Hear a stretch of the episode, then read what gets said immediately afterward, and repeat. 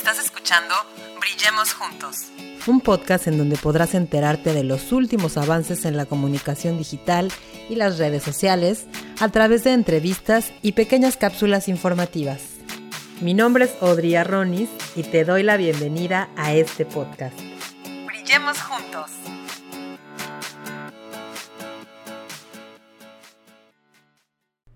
Hola, ¿cómo estás? Bienvenido a este nuevo episodio de Brillemos Juntos.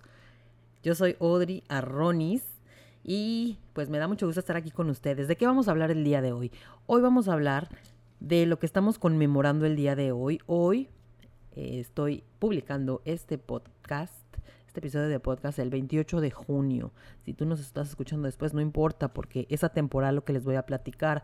Como ya sabemos, durante todo este mes hemos tenido pues, muchos eventos relacionados con eso. Sabemos que durante todo el mes, pues, digamos que es el Pride Month, el mes del orgullo, el mes de la, de la diversidad sexual. Entonces, hemos venido viendo que durante todo el mes se han venido haciendo diferentes, diferentes acciones respecto a este día. Pero el 28 de junio es, digamos, el mero día en el cual se conmemoran los derechos de la comunidad LGBTQ. Sí, así es. ¿Pero por qué? ¿Por qué este día? En este podcast les voy a platicar un poquito de la historia, por qué se conmemora precisamente este 28 de junio los derechos de la comunidad LGBTQ eh, por qué precisamente el 28 de junio, pero también vamos a hablar de los colores de la bandera, por qué, por qué se eligió esta bandera qué, significado representa, pero también vamos a hablar un poquito de lo que es el pink marketing. El pink marketing es, pues, digamos que la publicidad enfocada a este sector, al sector de la comunidad LGBTQ. Así es que sin más vamos a arrancar. ¿Por qué el 28 de junio? ¿Por qué el 28 de junio se celebra el Día del Orgullo LGBTQ? Bueno, su origen, el origen de este día, no es tan agradable Fíjense que por ahí de 1969, en 1969, en este mismo día, se, realizaron unos disturbios en un bar que se llamaba Stonewall. Eh, este bar está, estaba ubicado en Nueva York. En, este, en ese entonces, la homosexualidad era, era ilegal. ¿no? Estaba perseguida por las autoridades. Entonces, las personas de esta comunidad pues eran perseguidas, eran acosadas todo el tiempo y este lugar Stonewall era pues digamos que el punto de reunión de la comunidad y constantemente se hacían redadas, ¿no? Entonces en esa ocasión, el 28 de junio de 1969, pues se hartaron, la comunidad se hartó, se hartaron de estos acosos homofóbicos y ese día en que las fuerzas de la ley quisieron arrestar a, aproximadamente 200 personas que estaban en este lugar por razones tan absurdas como bailar hombres con hombres y mujeres con mujeres, pues simplemente no se dejaron. Esta vez en lugar de, de dejarse atacar y dejarse acosar, los que estaban ese día en Stonewall decidieron resistirse y alrededor de más o menos la 1.20 de la madrugada comenzó una batalla en la cual se fueron uniendo más miembros de la comunidad LGBT eh, más y así se convirtió este día en un ícono de la lucha por los derechos de la comunidad gay, de la, de la comunidad LGBT más. Y durante los días siguientes se siguieron realizando en otros sectores de Nueva York otras, pues otros movimientos en pro de, de, esto, de los derechos de la comunidad LGBT más en Estados Unidos y por supuesto que se, se, desarrolló en todo el mundo también. ¿En qué consiste este día? ¿Por qué se conmemora este día el orgullo LGBT más? Pues bueno, simplemente se trata de que ninguna persona debe avergonzarse de lo que es, cualquiera que sea su sexo, su orientación sexual, su identidad sexual, es la idea de transmitir una idea de dignidad por el simple hecho de ser humano esta dignidad de ser humano no debe verse afectada por razones que no tienen nada que ver, conductas, orientaciones sexuales que no afectan a nadie. Eh, pues de eso se trata básicamente este día, este día del orgullo gay. Que bueno, ¿en qué consiste? Pues básicamente se conmemora con una serie de marchas, marchas que se dan en todo el mundo, en la cual siempre el estandarte es la bandera, esta bandera arcoíris esta bandera arcoíris, eh, pues desde, desde, hace ya también muchos años ha representado un símbolo del orgullo. ¿Y cuál es origen? ¿Cuál es el origen de esta, de esta bandera? Pues se usó por primera vez en 1978 en el Festival del Orgullo Gay de San Francisco. fue un encargo del primer político abiertamente homosexual de los Estados Unidos llamado Harvey Milk. Desde entonces, la bandera, como ya sabemos, se ha convertido en toda una insignia de esta comunidad. Gilbert Baker, pues era un amigo del político y activista Harvey Milk, eh, que pues le pidió, Harvey Milk le pidió a Gilbert Baker que diseñara un emblema para el festival de, que, se iba a celebrar en esa ocasión. No había mucho tiempo, así es que él decidió coser y pintar dos banderas con la ayuda de algunos voluntarios.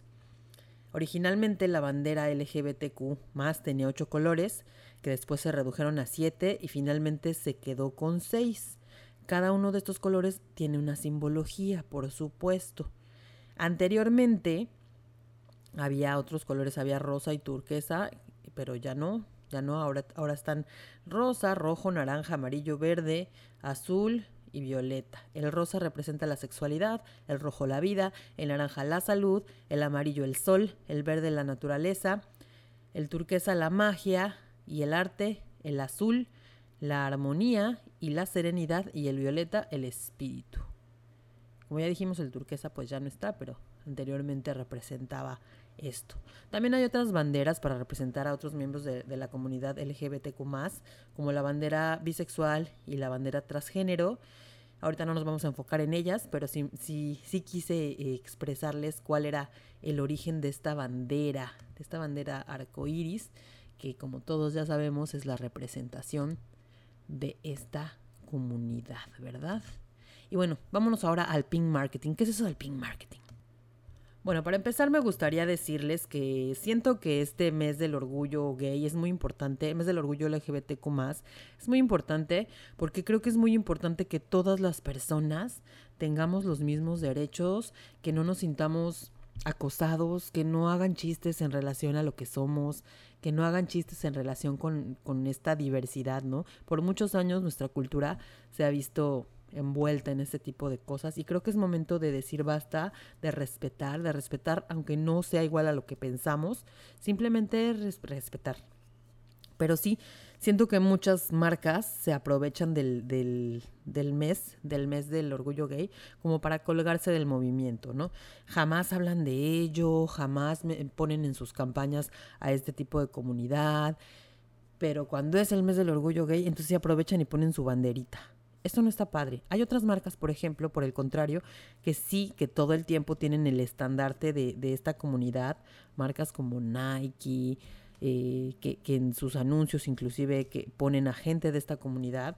Esas marcas pues no se están colgando del movimiento, sino más bien ya son parte de él y entonces sí se vale que todo el mes tengan acciones respecto a ello.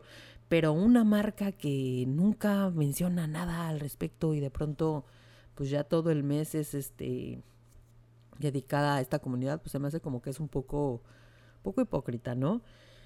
Entonces, bueno, que, eh, eh, eh, mucho tiene que ver con esto de lo que vamos a hablar, con el pink marketing, que básicamente el pink marketing es la publicidad enfocada al público LGBTQ.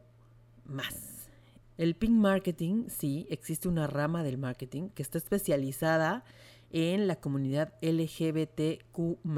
¿Por qué? pues bueno, los medios de comunicación definitivamente son un espejo de, los acontecimientos que suceden en la actualidad. Es decir, antes las campañas publicitarias mostraban modelos relacionados con el estilo de vida que se llevaba anteriormente, tradicionales, donde absolutamente no había cabida para la comunidad LGBTQ. Pero afortunadamente ya estamos en otros tiempos y las marcas ya comenzaron a darse cuenta de la necesidad de incluir a esta comunidad en la comunicación. Entonces, como les decía, está bien que lo hagas todo el tiempo. Lo que no está bien es hacerlo solamente en junio, en el mes del Pride. Es hacerlo todo el tiempo porque la inclusión se da no nada más en el mes de junio. Entonces, eh, pues sí, el pink marketing son aquellas compañías que dedican una parte de su comunicación a segmentarlo a este tipo de personas donde hay un, nuevo ambiente, un ambiente nuevo de tolerancia para con el público homosexual. Y la verdad es que han encontrado buenas oportunidades de negocios porque eh, está formado con personas sin hijos, con un nivel cultural, educativo y económico medio alto. Y como consecuencia suelen tener más tiempo y dinero para gastar en ocio, cultura, moda, lujo. Entonces el pink marketing, el mercado rosa, se convierte en un segmento ideal para muchas puestas en marcha de, marketing específicas.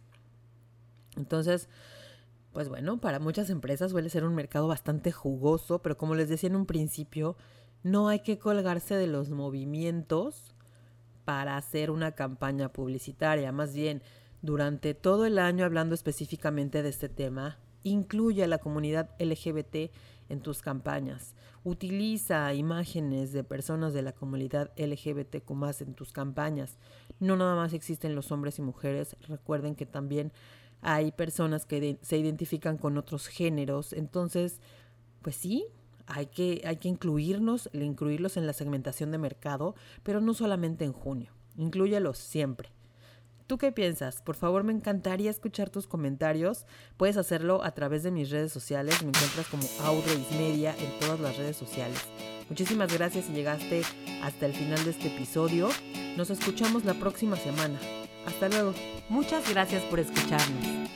Recuerda que tenemos un episodio nuevo todos los martes y los jueves. Síguenos en nuestras redes sociales, Audrey Media y Audrey Media Podcast. Hasta la próxima.